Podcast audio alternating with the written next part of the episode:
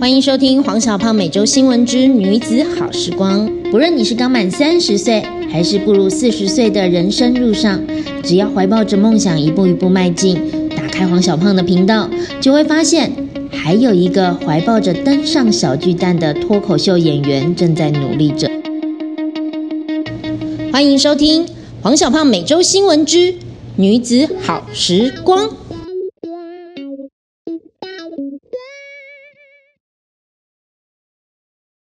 而且，二零二零月半屋的计划就是就是恋爱嘛，爱爱你爱你嘛，就觉得都讲爱情的一个整个计划。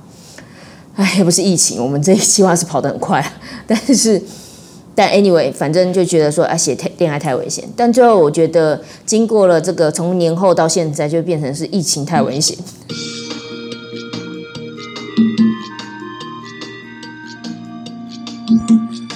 就是所有不如意的事情都要用幽默的态度来化解。比如说临时被 Q 要唱歌的时候，就要自己想办法解套。反正我的歌也是属于唱卡拉等级的。夏燕燕燕哒哒哒哒哒哒。那谁的歌啊？哒哒。突然间我也忘了，找一下。夏燕，你不知道夏燕？我不知道。哒哒哒哒哒哒哒哒哒哒。哒哒哒哒哒哒哒。夏燕的歌词我光记也是记很久，看我有多累暖。人群那真多，阳伞也真多，清凉的鲜果真真多。听过吗？哦耶耶耶耶，风光多么美，夏燕。耶耶耶，无限的滋味。你知道这是谁叫我唱的吗？酸酸，他才老派吧？我当时还没有听过这首歌，他说这首歌真的很适合你唱。结果我真的发现他真的很会，他的这个这个点评非常的精准。对，你的歌喉是老派的唱法。对，唱功是老派的唱。没有没有，残缺的温柔唱的比较就是，想当初相遇也是在一个雨中。哎，真的也蛮老派的。对啊对，可是你刚刚有在 key 上吗？我我也在想，等我一下，听起来有点有点熟悉，但是总觉得好像他跑偏了一些地方。有吗？哒哒哒哒哒哒哒哒哒哒。你有听过这首歌吗？像当初相遇也是在一个雨中，唱不完。你撑起雨伞，遮住我的天空。只怪我一时被你的笑容迷惑，绝望了问你，我是不是你的唯一？既然你心里有别人，就请你让我走。我不想再接受这一份残缺的温柔。既然你心里有别人，就请让我自由。你的抱歉已经太多，再说也没有用。不要再来找我，这残缺的温柔。我觉得是这样的，就是唱歌这件事情，不就是你你有没有找到，就很像演员不都要找到自己的那个角色吗？我就觉得我从以前就是在我们红的那个我们听歌的那个年纪，每个人听歌的年纪都大概是国高中生，我们那个时候的歌路都是比较比较那种柔柔的女生的歌哦，那个我真的找不到那个音域，我要么就很低。要么就要像是，就是很高，我不是，我觉得找不到中间的喉音，所以就是像苏慧伦的那一种，我就会有点蔡健雅，就大家都会觉得我应该会喜欢这样的歌手，我会觉得对啊，他们都很感性啊，很暖呐，奇怪，我就是没办法唱那他们的歌，就是要有点，要么就有点个性，就我比较能够过去。还有谁？怎么会突然聊到唱歌这件事啊？就是去吴贝雅的那边，对对对，哦，他的歌有一个我很喜欢，就是当时他就邀请我去他的直播，然后说如果可以的话，我可以跟他一起唱他的歌，然后就给我整张 CD 让我听。我觉得我听我真的听进去，因为我毕竟已经你知道很久没有听歌，所以我就听进去了，然后就觉得说哇，真的很好听。他而且他大部分这一这一张《恋爱太危险》讲了很多女生的心声，所以第有第一首歌就是《女孩，你到底想要什么》。就女生很麻烦的这个东西，那他的这首歌是《女孩，你想要什么呢？你的的的的的，那个瞬间我都想说，这首歌真的是我，我也很想跟你一起唱。我现在还降 key 哦，然后我都觉得我要夹屁股。如果知道他原本的歌，女孩，你你都会觉得说，为什么要问这个人的时候屁股都要夹一下？就我就直播现场，我就直接问说：为什么你写这首歌的时候，你要这么都是苦读别人，在 KTV 很难唱你的歌？哎，他没有想过这个点，所以就觉得嗯，恋爱太危险，我可以针对这个东西来发展一个。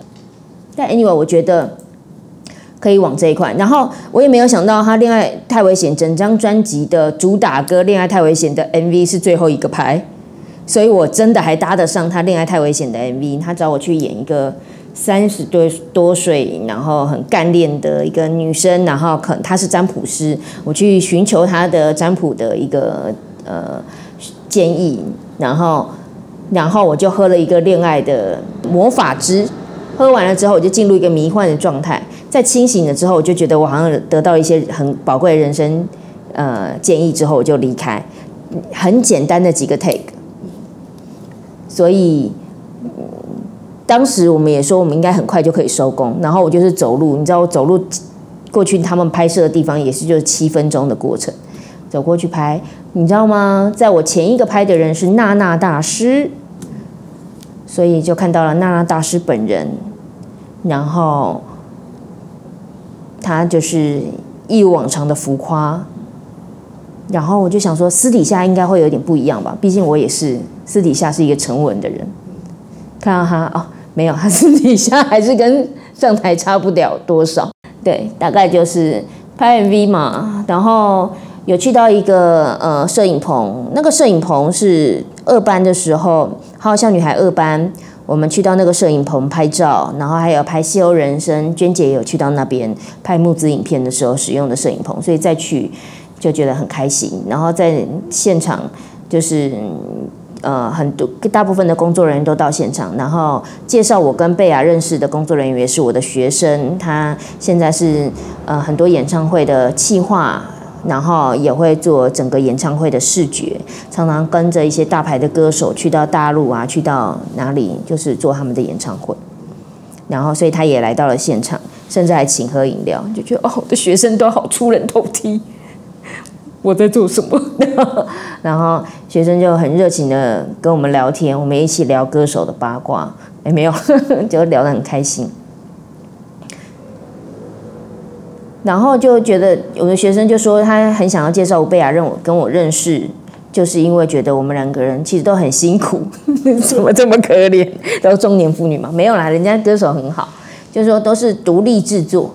什么东西都是独立制作，都自己要扛起来，然后自己要去跟人家协调，去跟人家，呃，所有整张专辑的制作，什么东西都是你可以感觉到自己自己的辛苦，就是自己要完成一切的，所以他就觉得，呃，所以当时吴贝雅的歌里面有一个《这是我的路啊》这首歌，应该就是我做胖十年的歌。我不是有说我做每一个段子都会有一首我想听的歌。那吴贝雅的这个，这是我的歌啊，大概就是胖，呃，这是我的路啊，就大概就是胖十年我听的歌，就是觉得，嗯，对，这就是我的路啊的那种感觉，很寂寞很孤单，但是就是没有关系，我们就是做下去，因为我们就喜欢做这件事情嘛，所以我也能够理解那个学生，就是推荐我们两个人认识，然后进而有这样子密切的合作，嗯，所以就去拍了 MV。我要死了！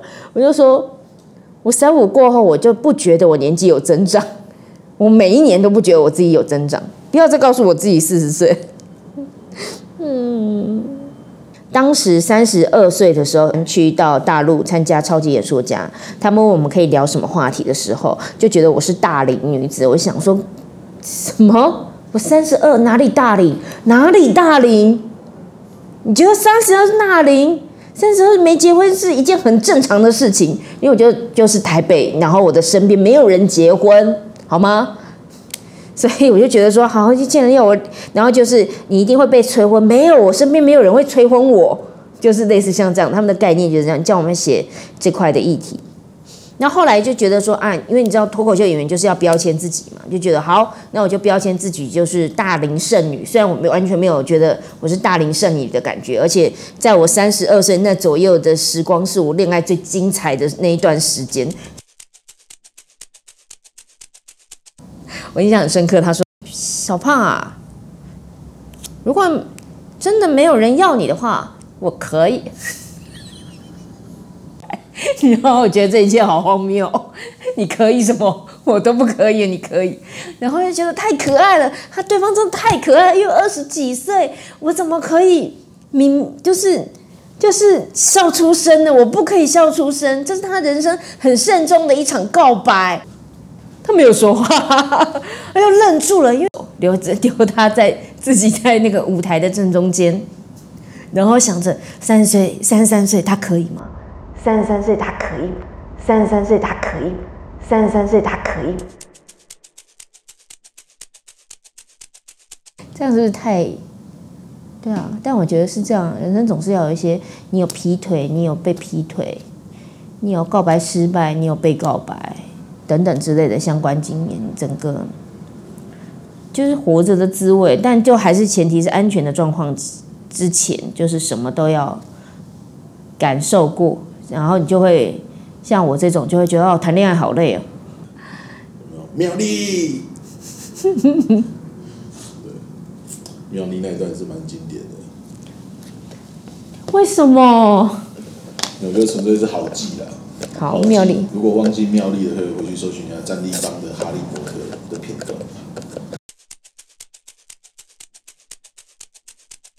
恋爱太危险，想要跟他合作。既然他都找我上他的直播，然后又找我拍他的 MV，那我们就很紧密的合作，就觉得很想要紧密的合作。所以我就想说，那我的这一档就叫《恋爱太危险》好了。然后就是他的歌词，我可以介绍他的歌，然后用我的什么歪楼的角度来。去讲这个段子，还包括可以再讲一些恋爱太危险的一些想法的原因，是因为我觉得啊，小孩现在两岁，我可以讲一些我恋爱的故事。等到他五岁听得懂，会问我说：“妈妈，你那个讲什么意思？”的时候，我就 很多东西都不方便讲了。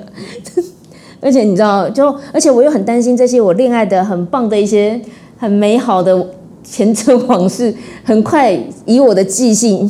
逐年度递减的一个状况下，我再不讲那些往事，就真的是就是往事。我我觉得我好像得到阿兹海默症还是什么之类，就是很容易忘记事情，所以我就觉得嗯，这是一个好时机，在他还听不太懂，然后我赶快把我的所有恋爱故事出清，我还有一大堆的这个段子可以讲。就是你知道，人生总是要有一些丰功伟业。